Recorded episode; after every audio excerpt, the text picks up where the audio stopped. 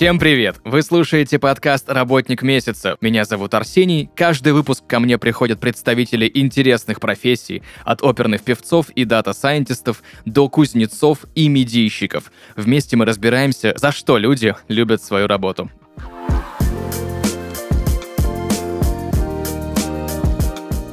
Друзья, и сегодня в подкасте «Работник месяца» эксперт по коммуникациям и публичным выступлениям Юлия Черных. Юлия, привет! Привет. Спасибо тебе большое, во-первых, что согласилась поговорить сегодня про свою профессию. Очень много у меня к тебе есть вопросиков. Хорошо. Первый из них кто такой вообще эксперт по коммуникациям и чем этот человек занимается? Ну, действительно, если смотреть на полное, так сказать, описание, то именно оно наиболее полно отражает то, чем я занимаюсь. Это и коммуникация, и ораторское мастерство. Потому что одно без другого, в принципе, не существует. Если человек неуверенно говорит, если он пищит на постоянной основе, если у него какая-то каша во рту, пусть он будет самым потрясающим человеком, но его просто не будут слышать. А если человек, наоборот, очень классно говорит, но при этом он не слышит другого человека, он не может найти контакт, то тут тоже такая большая сложность просто в этом возникает. Поэтому вот с точки зрения этого всего я учу людей, как правильно себя преподносить, как правильно производить первое впечатление и при этом как коммуницировать, чтобы вам сказали точно «да». Где этому учат? Нужно ли для этого какое-то высшее образование, либо какой-то бэкграунд диктора, либо радиоведущего? Расскажи, пожалуйста, подробнее. Я вообще закончила самогитис актерский факультет, то есть я сама по себе хотела стать актрисой, все вообще мое детство, мое юношество, вот я знала, что я буду актрисой и больше ничего. И так получилось, что люди, которые выходят из театрального, это люди, которые, условно говоря, уходят в никуда, и они ходят на бесконечные пробы. И, соответственно, для того, чтобы заработать какие-то деньги, то тут нужно понимать, чем я могу вообще подработать, пока меня не берут в большое кино. Вариантов несколько. Либо педагог по актерскому мастерству, когда я с детьми там болтаю, веселюсь, там какие-то упражнения на внимание. Я честно могу сказать, я очень спокойно, даже очень-очень спокойно к детям, и я понимаю, что это вообще не та работа, которую я могу подрабатывать. Что я могу еще делать? Я могу говорить. Соответственно, я вот решила подработать, и таким образом я осталась, потому что эта профессия мне нравится гораздо больше, чем актерская. Очень много людей, которые переходят действительно в эту профессию из актеров, из дикторов, из ведущих и так далее. Но тут есть такой нюанс, почему вот, на мой взгляд, именно из актерства лучше всего переходить, если уж вы очень хотите. Потому что все-таки, когда вы именно являетесь актером, у вас есть живость. Все-таки, когда люди становятся радиоведущими, там все равно, когда люди, ну кто погружен да, в эту тему, вы говорите подводки, и они такие достаточно деланные. Из разряда «Здравствуйте, сегодня там, не знаю, за окном дождь, а плюс 25», и вот это вот все. И такому деланному голосу обычно учат обычных людей. То есть люди, которым нужно актерское, не актерское, а ораторское мастерство, соответственно, они хотят говорить живо, говорить уверенно, и когда им показывают какие-то деланные упражнения или деланный голос, им очень сложно это все воспринять. Поэтому, конечно, из актерства, на мой взгляд, происходит, ну, вернее, из актерства туда идти наиболее, мне кажется, благоприятная такая история. Супер. Так, ты эксперт по публичным выступлениям, и я знаю, что ты обучаешь и топ-менеджеров, и руководителей, и просто людей. Как вообще проходит процесс постановки речи? Из каких этапов состоит этот процесс? И знаешь, наверное, еще какой у меня вопрос. За сколько, в принципе, можно человека в среднем научить публично выступать? Понятно, что все это индивидуально, но вот, ну, примерно. Мгм. В принципе, ораторское мастерство, оно состоит из нескольких вещей. Значит, это, во-первых, низкий уверенный голос, Второе – это дикция. Третье – зрительный контакт. Четвертое – как вы умеете правильно формулировать мысль и импровизировать. Потом еще нюансы, например, какие еще есть нюансы в моей профессии. Как избавиться от слов-паразитов, как расширить свой словарный запас и так далее. Но это вот такие основные, основополагающие вещи. Ну и плюс жесты, чтобы стоять, и вы не, ну, так вот не качались, как ансамбль «Березка». И, соответственно, конечно, больше всего такой наиболее топовый запрос – это именно голос чтобы у людей он был там низкий, уверенный, чтобы сразу вас слышали и сказали, о боже, вот я хочу его и только его. Значит, существуют различные упражнения, у меня, в принципе, любимых там, наверное, два. И после этого мы сразу переходим в обычную речь, то есть мы поставили людям голос на этих двух примерно упражнениях, И после этого мы тренируем обычную речь. Почему? Потому что очень много именно педагогов по актерскому и там ораторскому мастерству обычно увлекаются упражнениями. Вот вы делаете из раза в раз, все это так скучно, нудно, но должно дойти до какого-то идеала. И, соответственно, потом, когда человек после этого приходит в обычную жизнь, а он же в обычной жизни должен, должен говорить, что происходит? Так получается, что человек не может перенести все эти знания, которые он приобрел в упражнениях, в нормальную жизнь. И поэтому там людям очень сложно. Я поэтому людям очень люблю преподавать потом уже на вопросах. Я им задаю какой-то философский вопрос, они на этом учатся формулировать мысли, в том числе там говорить низким голосом. И они привыкают к тому, как звучит их обычный голос жизни, и они уже потом это могут внедрить в свою обыденность. И таким образом где-то, ну, скажу так, что на постановку голоса, наверное, у меня уйдет одно-два занятия, ну, чтобы человек именно попробовал, и после этого он достаточно просто уже это внедряет в обычную жизнь. Угу. Артикуляционная гимнастика — наше все? Ее нужно делать каждому или только, не знаю, профессиональным ораторам, профессиональным ведущим, дикторам, в общем, тем людям, которые, уж прости меня, ртом зарабатывают? Хорошо. Вообще я очень люблю, когда мне об этом говорят или когда мне на это намекают, сразу видно, что люди хотя бы о тебе думают. Значит, что такое артикуляционная гимнастика? Кто не знает? Это, в принципе, всякие упражнения на мышцы рта, чтобы у вас он именно открывался. Ну и плюс всякие дикционные упражнения из разряда там скороговорки и т.д. и т.п. Значит, в принципе, в принципе, я не считаю, что это все. Объясню почему. Самое главное, на мой взгляд, в любом спикере это именно посыл. Вот если вы умеете заинтересовывать, если вы умеете объяснять, если вы сами по себе человек, которому нравится что-то говорить, и вы действительно в этом находите себя, то какая бы у вас ни была плохая дикция, какая бы у вас там ни была вот э, такая вот сбитая речь, или вы там постоянно говорили «э», это не важно. Ну, то есть, если человек заряжает, он заряжает. Если нет, то это нужно каким-то образом развивать. Приведу пример.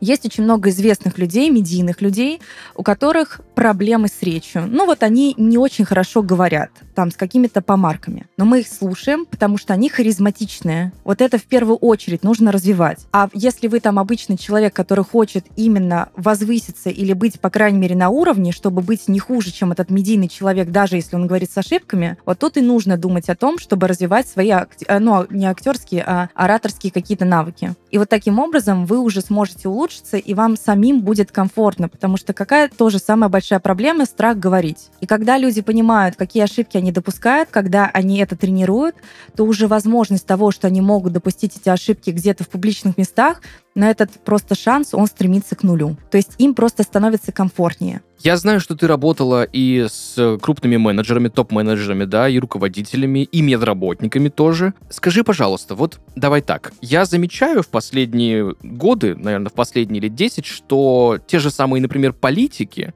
ну, крупные наши политики, такое ощущение, как будто у них один педагог. Но они прям одинаково говорят. Складывается такое ощущение, что вот, ну, как-то построение, да, выражений, построение пауз. Вот если брать разных людей, разных представителей разных профессий, которым для разных задач нужно ораторское искусство, отличается ли как-то с ними работа? Возможно, с кем-то проще работать, с кем-то сложнее, возможно, где-то путь и процесс более долгий, где-то более короткий. Значит, тут нужно понимать специфику. Когда у тебя приходит обычный человек, он, понятно, чего-то от тебя ждет, но у него не особое сильное ожидание в плане того, что он просто обычный человек, ему интересно прокачать какие-то навыки. Когда ты приходишь к топ-менеджеру, это уже человек с опытом, стажем. У него уже наверняка хорошая коммуникация, иначе он просто бы, ну, не был на этой позиции. И он уже изначально, когда к тебе приходит, и в особенности, когда он видит, что ты там молодая девушка, а тебе там не 50 лет, и ты там не диктор советского телевидения, у него возникает вопрос. Ты кто? Даже если у него есть регалии, да, твои, понятно, что ты не можешь к нему попасть, он там не ищет тебя где-то там на просторах каких-то там агрегаторов. Обычно тебя советуют. То есть, да, работает очень хорошая сарафанка. Все равно ему говорят о тебе,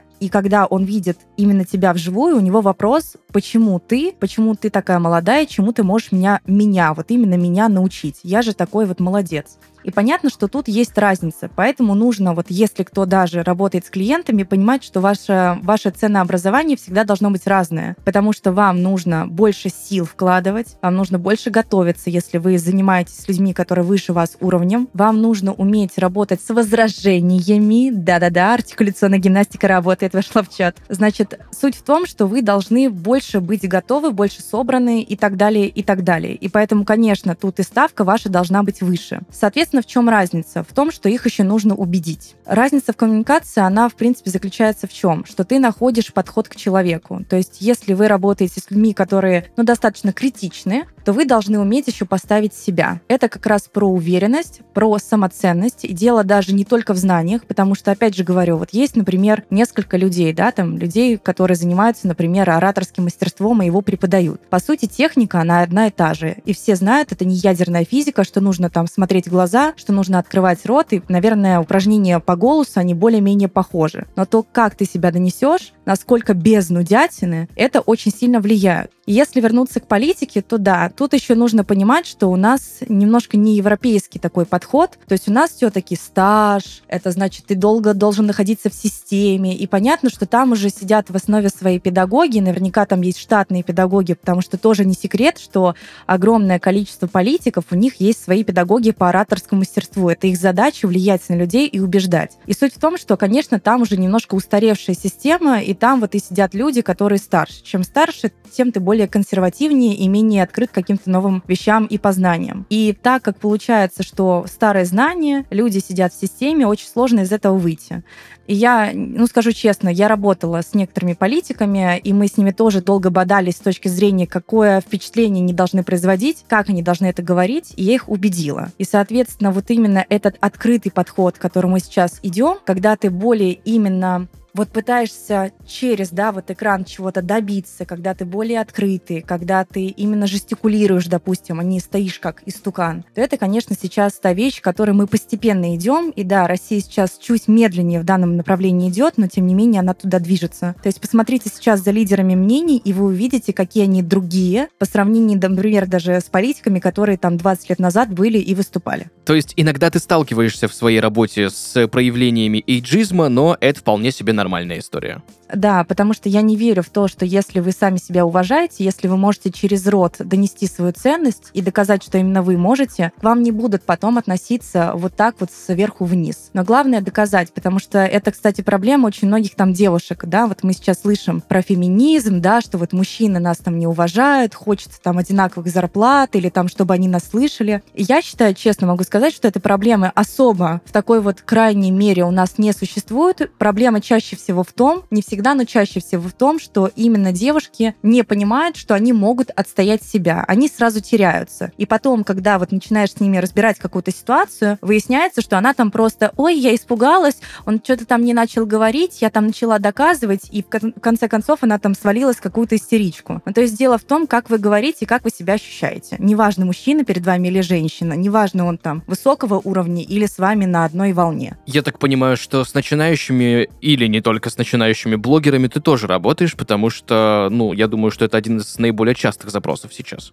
Да, у меня есть блогеры-миллионники, есть там чуть поменьше, но все равно с большими цифрами. Это люди-инфлюенсеры, если так их можно назвать. Конечно, с ними проще, потому что им очень важна как раз подача. Ко мне приходят люди в соцсетях, и, соответственно, таким образом у нас идет с ними некое сотрудничество и взаимодействие. Потому что у меня тоже там достаточно большое количество людей, они понимают, что цепляет, и тем более, что так как я, например, залетела через Reels, через это пришла огромное количество, часть моей аудитории именно ко мне, они видят, что это то, чему я хочу научиться. Но сказать, что только блогеры или инфлюенсеры ко мне приходят, нет. Ко мне приходят, вот, например, если на курс, это люди обычных профессий, которые не выступают на Олимпийский, просто они хотят уверенно себя чувствовать на планерках, на презентациях, перед клиентом и т.д. и т.п. То есть с блогерами обычно я работаю именно индивидуально с точки зрения того, что у них есть точечный запрос. И мы уже в зависимости от этого работаем. Ты знаешь, я недавно узнал о таком термине, который звучит как медиа-уверенность. Давай более подробно разберем, что это такое и как в себе это развить. Ну, я вообще очень люблю эти слова с точки зрения того, что они странные, непонятные, и за счет этого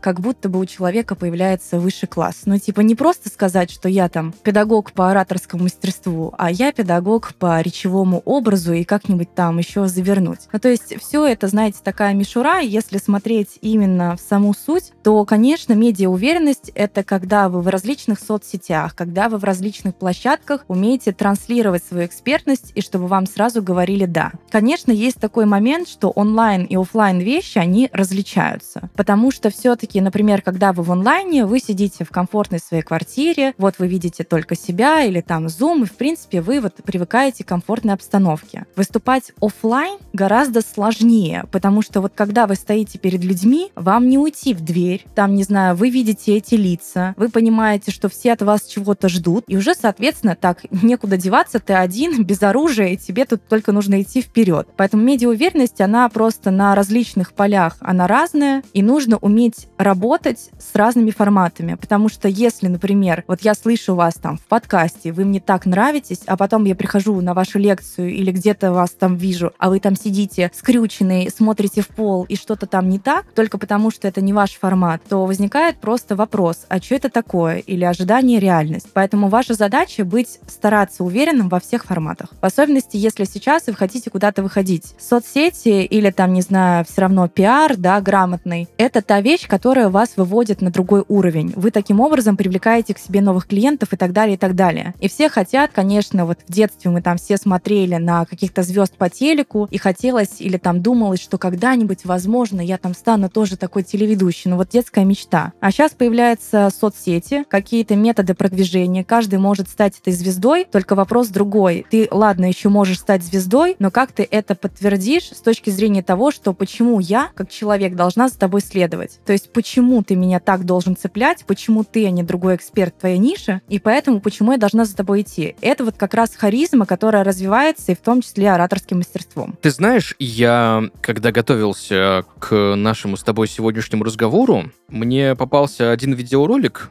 с записи конференции TED в YouTube, где один фокусник рассказывал про фокус внимания во время ораторских выступлений. И, ну, в общем, он успел как-то переодеться во время того, когда он был на сцене. И в итоге в конце, да, спойлер расскажу в этом видео, то есть он просто спускался в зал как-то вот в один момент. Спустился, вышел, еще пять минут поговорил, а потом говорит, ребята, а вот я в какой рубашке был? Да, и оказывается, что вот рубашка другая. В общем, я к чему это все веду? Я так понимаю, что во время публичных выступлений именно офлайн вот этот самый фокус внимания, да, эта способность удержать аудиторию э, складывается из каких-то навыков, которые можно в себе развить. Да, это и ходить ходить э, по сцене из правого угла в левый, да, но во время того, когда ты ходишь, ну, говорить не так-то просто. В общем, как этот фокус внимания удержать и из, как, из чего он складывается вообще? Я, в принципе, очень осторожно отношусь к этому совету, то есть это не только ты вот советуешь или просто сейчас ты это озвучил, очень часто я слышу или мне задают вопрос, можно ли ходить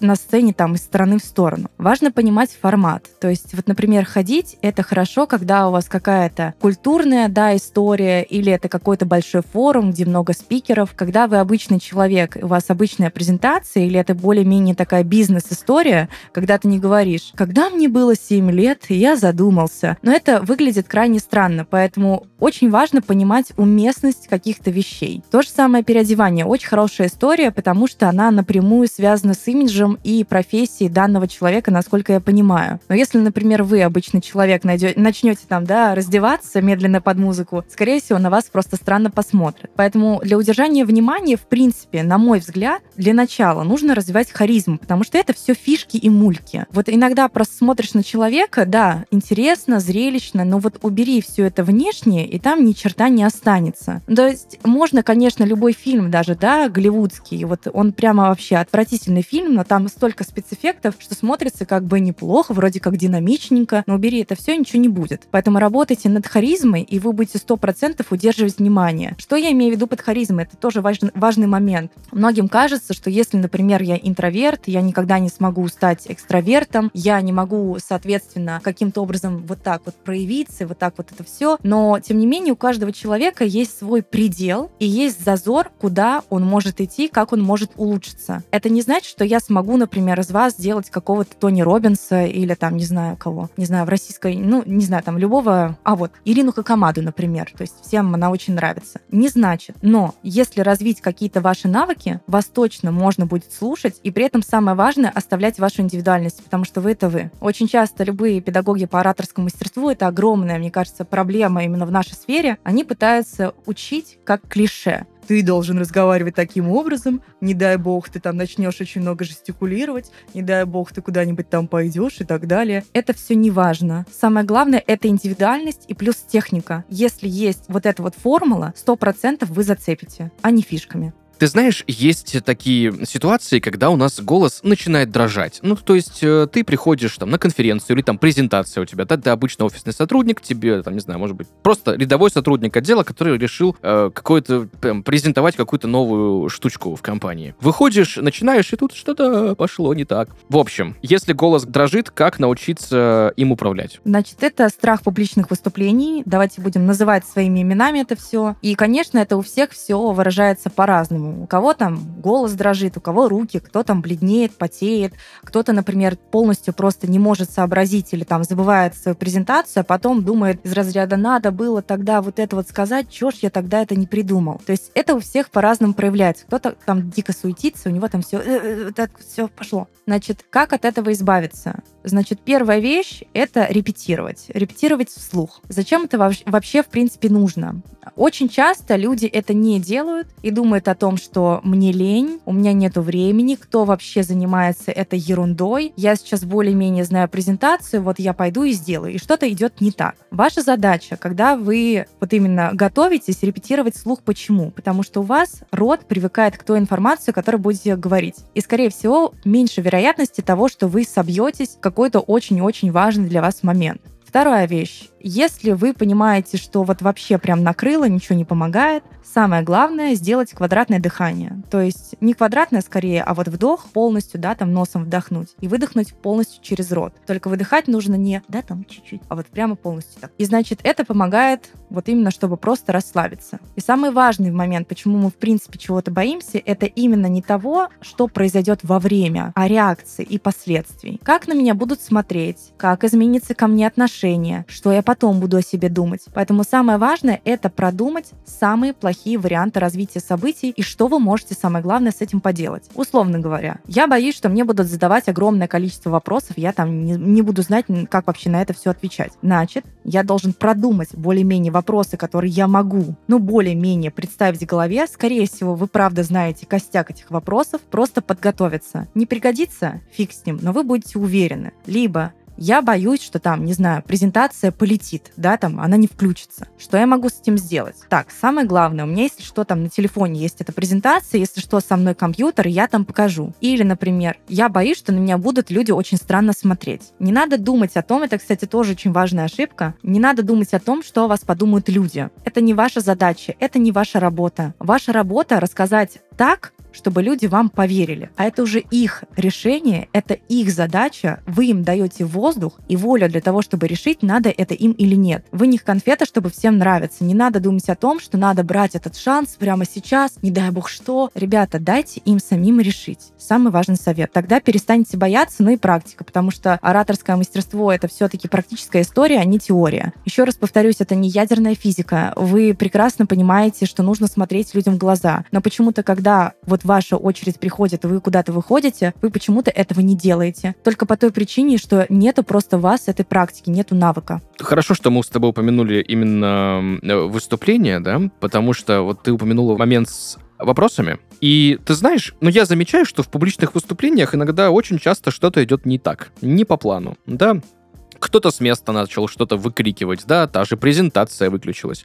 В общем, тут вступает такой момент, э, как импровизация. И для многих импровизация в выступлениях это вот самая сложная часть. Понятное дело, что заученный текст это ну, вещь одна, э, а другое сориентироваться на ходу. Как э, прокачать себя в импровизации? Самый важный момент, как я уже сказала, практиковать, потому что без этого никуда.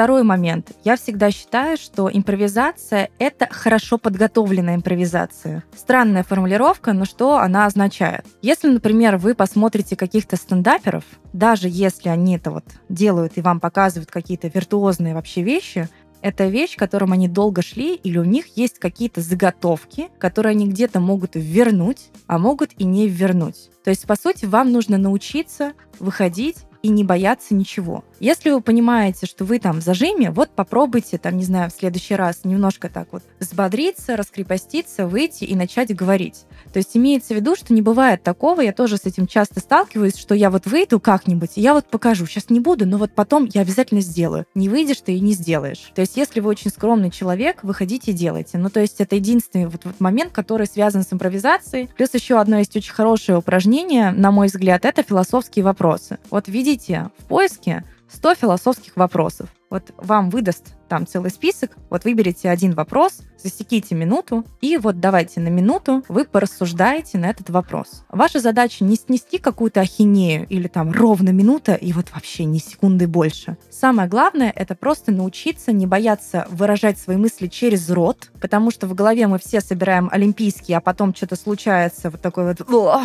что с этим делать, уже непонятно. Поэтому ваша задача именно на таком вот простейшем упражнении, на каком-то пересказе научиться выражать выражаться, а потом уже практиковать. Есть такое выражение, распространенное, кстати, среди радищиков, э, называется «ленивый рот». Как не допустить у себя ленивого рта? Вялый рот.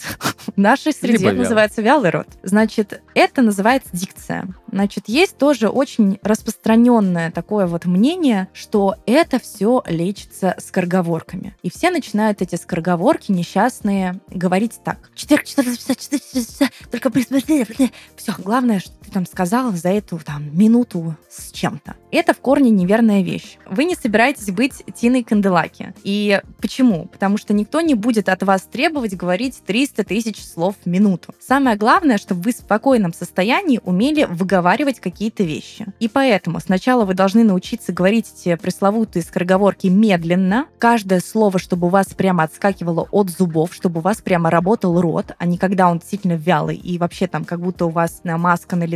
Соответственно, если вы научились это говорить медленно, потом можно увеличивать темп, но с этим вместе у вас количество вот именно этих выбросов, этих словосочетаний, этих там согласных должно быть все активнее, активнее, активнее. Чем быстрее говорите, тем активнее рот. И потом, если вы не понимаете, правильно вы говорите или нет, запишите себя на диктофон или на видео, потом пересмотрите. Но если только вы там не нарцисс и не думаете, что вы там великолепный, и это можно пересматривать бесконечно, вы увидите, если вы адекватный человек, что у вас какие-то слова, они зажеванные. Соответственно, над ними нужно работать. Какие самые частые ошибки приходится исправлять э, у людей в речи? Высокий голос. Я думаю, что вот это вот самая распространенная вещь. В чем заключается фишка? Допустим, здравствуйте, меня зовут Алевтина, я 15 лет в маркетинге, и я хотела бы вам сказать, какой у нас сегодня замечательный продукт, и вот она начинает там что-то говорить. Другое дело, это Алевтина, говорит то же самое низким голосом. Здравствуйте, меня зовут Алевтина, я 15 лет в маркетинге, и сегодня я вам расскажу об этом, об этом и об этом. Соответственно, это вот такая вещь, которая больше, конечно, свойственна девушкам, кстати, все равно есть мужчины, которым это нужно опускать, но тем не менее мужчин быстрее этому научить. У них уже от природы есть эти низкие нотки. А вот женщины, когда они говорят головным регистром, им вообще никто никогда не верит. Момент, который всегда у всех девушек возникает, это что я со своим там близким, любимым человеком должна ему говорить там, не как обычно, Валера, вот тебе суп, а Валера, вот тебе суп, он там вообще от меня сразу убежит. Но есть разница вы вообще по-разному себя ведете везде. Вы одна там с коллегами, одна с молодым человеком или с мужем. Вы по-другому себя ведете там с мамой. И везде вы меняетесь, хотите вы этого или нет. Это происходит автоматом. И если вы хотите, чтобы вас на работе воспринимали, если вы хотите, чтобы вас слышали, вам давали какую-то ответственность, низкий голос — это та вещь, которая на подсознательном уровне говорит человеку, что вам можно доверять, и вам можно доверять не просто там что-то, а что-то очень глобальное. Поэтому, конечно же, это голос. Как в среднем проходит твой рабочий день? Ужасно. Можно сказать?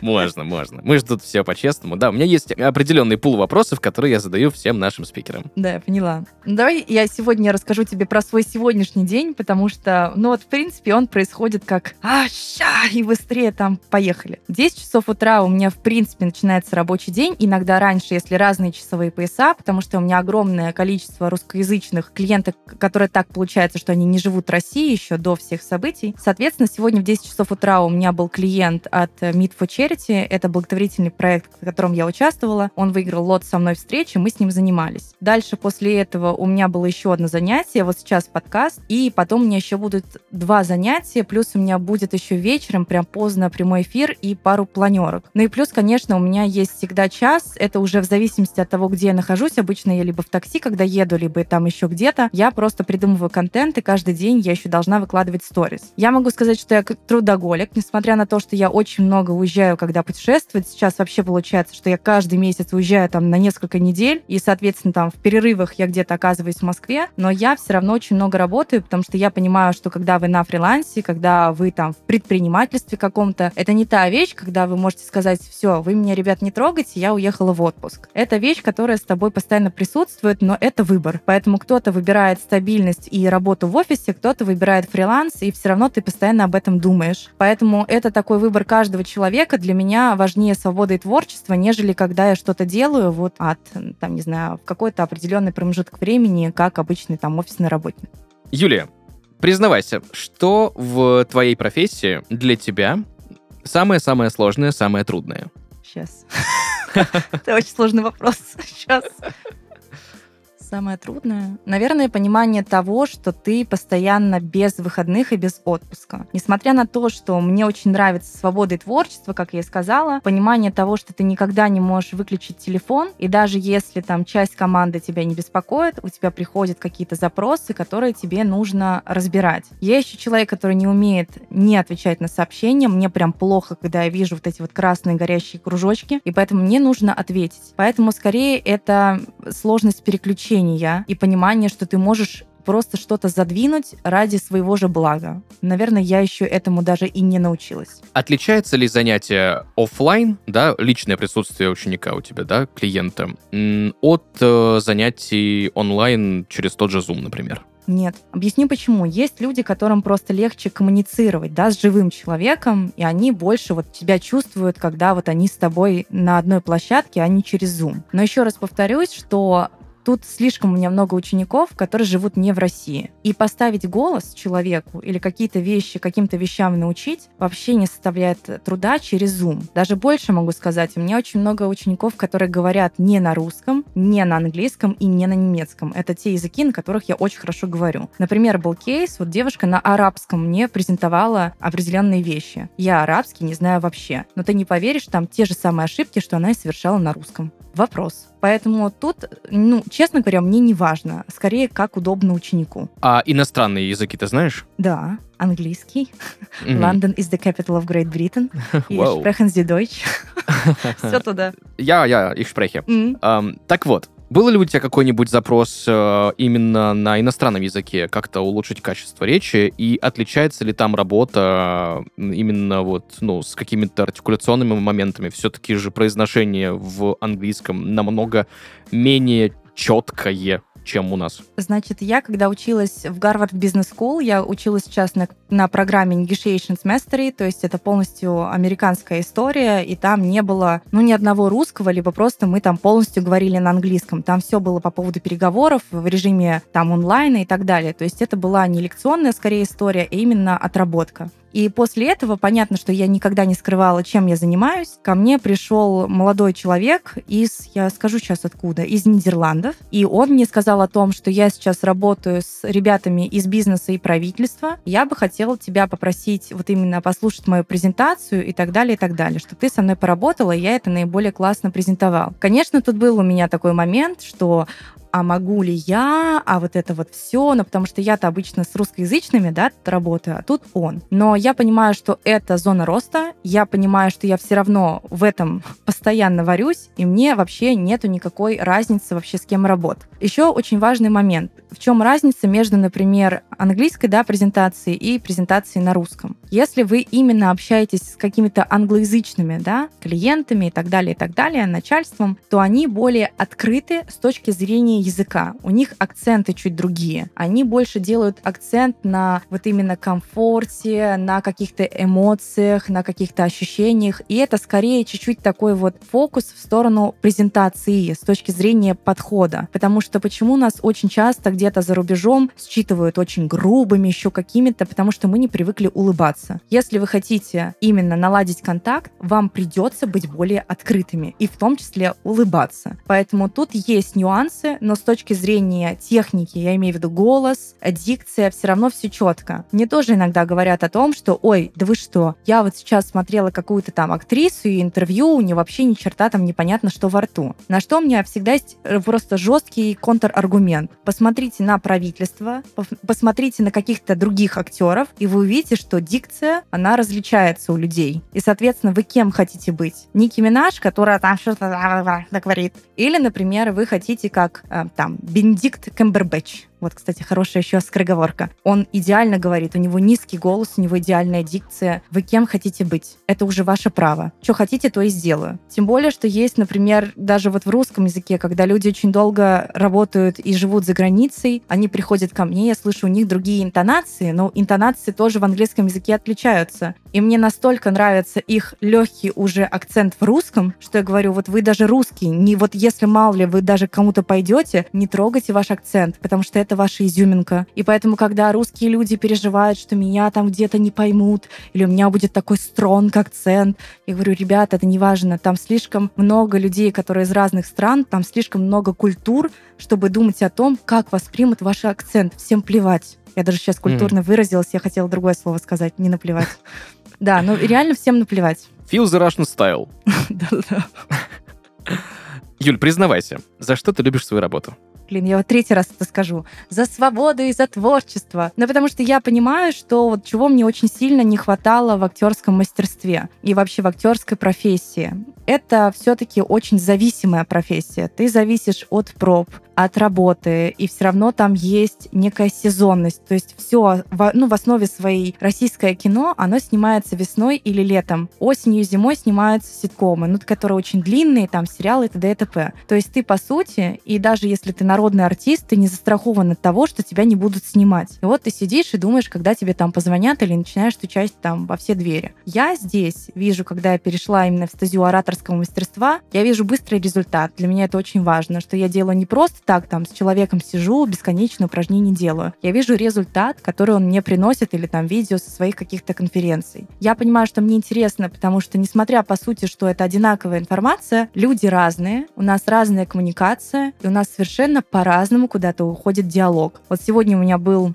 клиент, по сути, мы с ним ставили голос и дикцию. Мы в конце концов начали с ним говорить, он просто Iron Man делал, а я собираюсь сделать половину Iron Man. И он мне начинает про это рассказывать, я ему начинаю задавать вопросы, и я еще сама для себя какие-то вещи узнаю. Ну, то есть урок — это не только именно вот я дала вам техники, вы отработали. Это в том числе общение с людьми. Людям я вижу, что со мной интересно. Им нравится моя подача. Я получаю от них отдачу и отклик. Как это может не нравиться? Ты еще за это получаешь деньги я не понимаю, как у меня проходит час. И это офигенная история. Я поговорила, я сделала с людьми упражнения, я улучшила их жизнь, еще и денег нормально там заработала. Идеальная жизнь. Спасибо тебе большое за то, что пришла сегодня в подкаст «Работник месяца», рассказала про свою интересную, довольно редкую профессию, за тонкости и нюансы, много всего обсудили, всяких, знаешь, таких моментиков интересных. Спасибо тебе большое.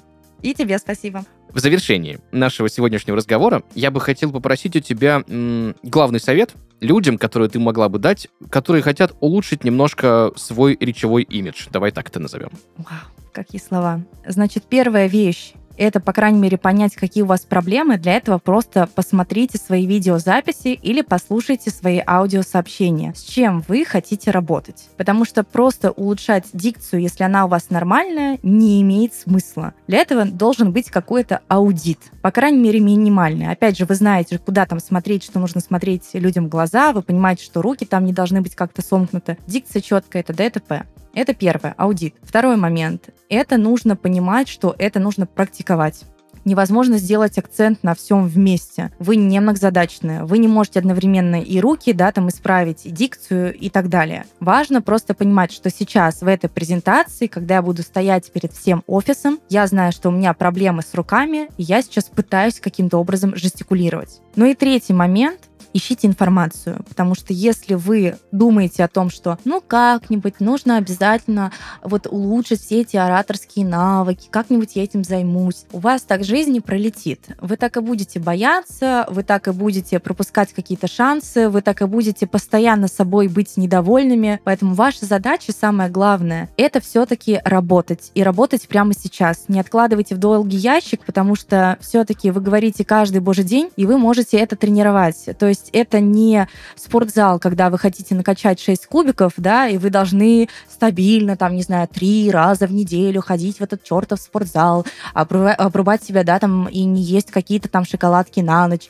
Вы говорите каждый божий день. У вас 300 тысяч вариантов для того, чтобы исправить. Не получилось здесь, значит, можно здесь. Не получилось там, значит, получится там. Самое главное, не забрасывать и это делать. Спасибо тебе большое за этот совет, за рекомендацию. Друзья, сегодня в подкасте «Работник месяца» Юлия Черных, эксперт по коммуникации и публичным выступлениям. Юля, еще раз тебе спасибо большое за сегодняшний разговор. Пока. Друзья, на этом у нас все. Услышимся в следующих выпусках. Пока-пока.